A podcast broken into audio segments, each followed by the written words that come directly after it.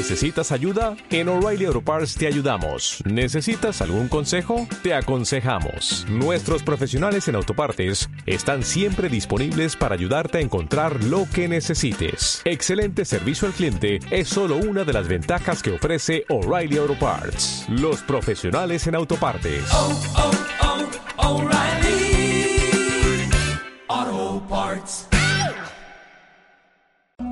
Hola, soy Mar del Rey y esto es Historias desde mi balcón.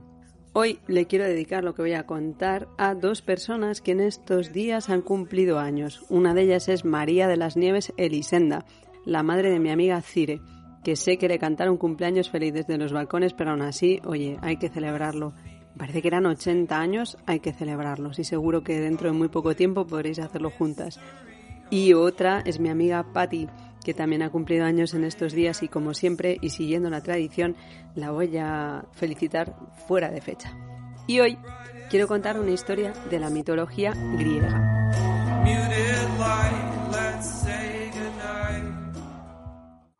Hubo un tiempo en el que en el mundo era siempre primavera. Los campos estaban cubiertos de hierba verde y larga que se movía con el viento como se moverán nuestros pelos y nuestras cabelleras muy pronto. Los árboles siempre daban frutos y las cosechas eran interminables. Deméter, la diosa de la tierra, era feliz y con su hija Perséfone soñaban y pensaban cómo iban a ser los frutos, qué color darle a cada flor, la forma de las hojas de los árboles, y hacían unas alargadas y otras con forma de corazón y otras varias así, y cómo, cómo iban a ser las flores antes de salir, cómo se abrigaban y esas formas redondeadas o cómo se iban a abrir y los colores de las flores.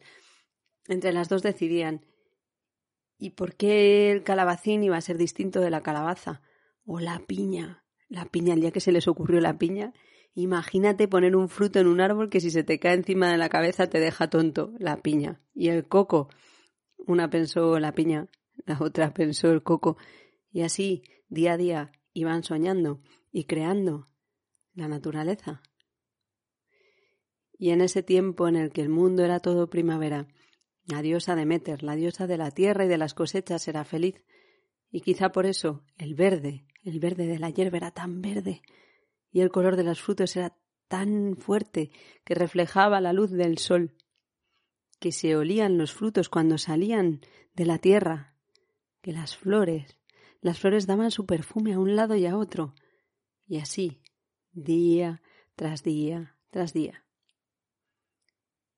Y una tarde, en que Perséfone había ido a un campo a recoger flores con sus amigas, allí estaba, cuando sin ellas saberlo, en un lado del bosque, debajo de una sombra de un árbol, las observaba Hades, el dios del Tártaro, el dios del mundo de los muertos.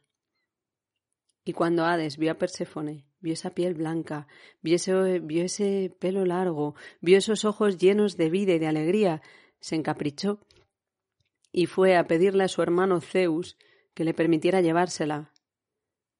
No estaba permitido que el dios de los muertos se llevara a un vivo cuando no era el tiempo.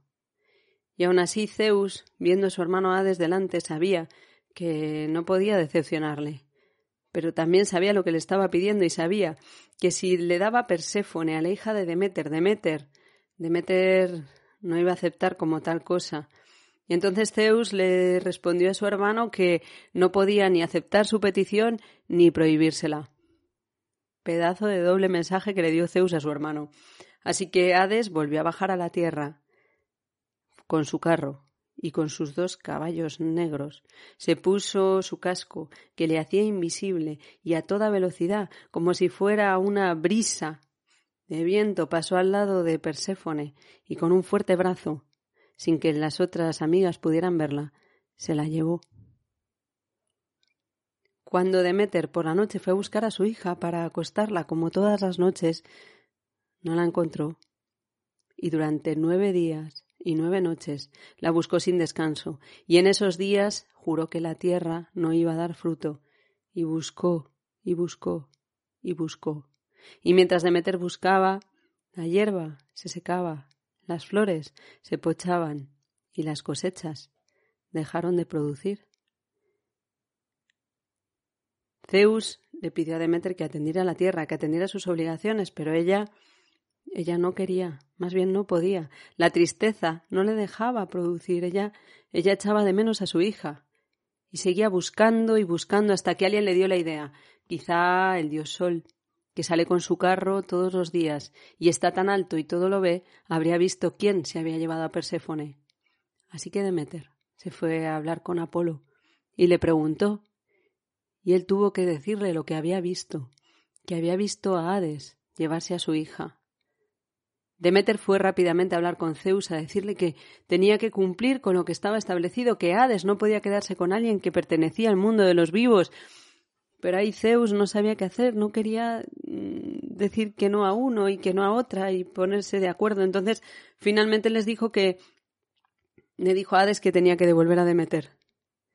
Pero también le dijo, siempre y cuando no haya comido nada del mundo de los muertos. Y es verdad que en todos esos días bajo la tierra, Perséfone, que estaba acostumbrada al sol, al cielo azul, a la caricia del viento, allí debajo, en la oscuridad, con la humedad de la tierra y el silencio, no se sentía bien.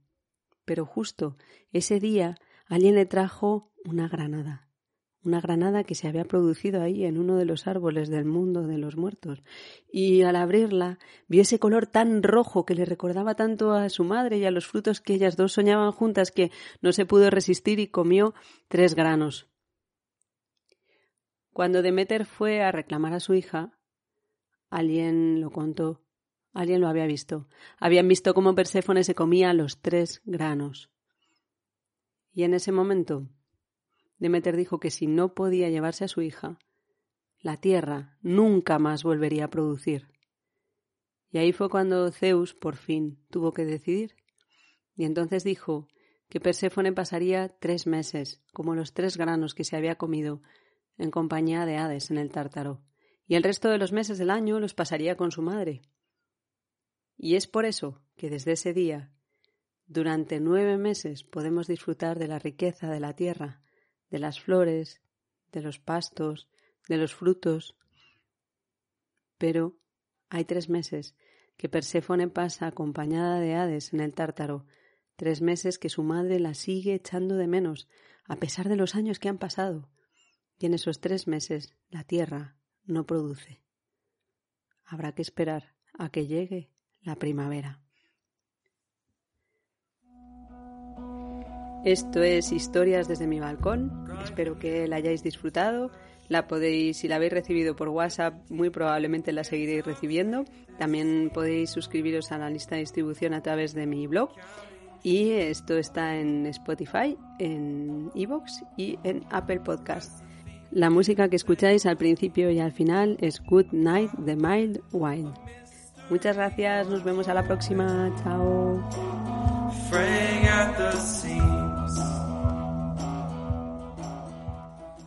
Dale más potencia a tu primavera con The Home Depot.